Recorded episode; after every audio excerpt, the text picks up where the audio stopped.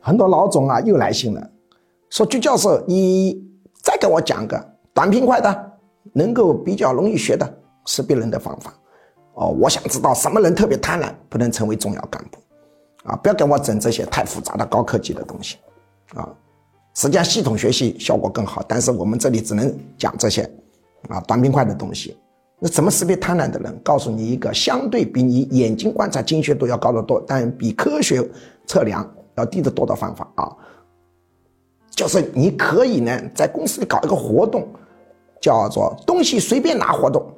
什么叫随便拿？比如说拖一卡车大米来，拖一卡车橘子、水果各种东西来，然后员工可以随便拿，能拿多少就拿多少，前提是不能到外头叫人来拿，而且也不提供袋子，你自己想办法。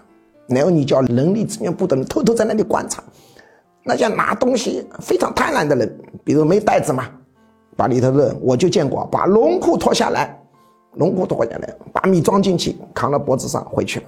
像这样人偷偷记录一笔，此人特别贪婪，啊，做普通员工可以的，永世不得中。这是一个比较容易听得懂的识别人的贪婪的办法。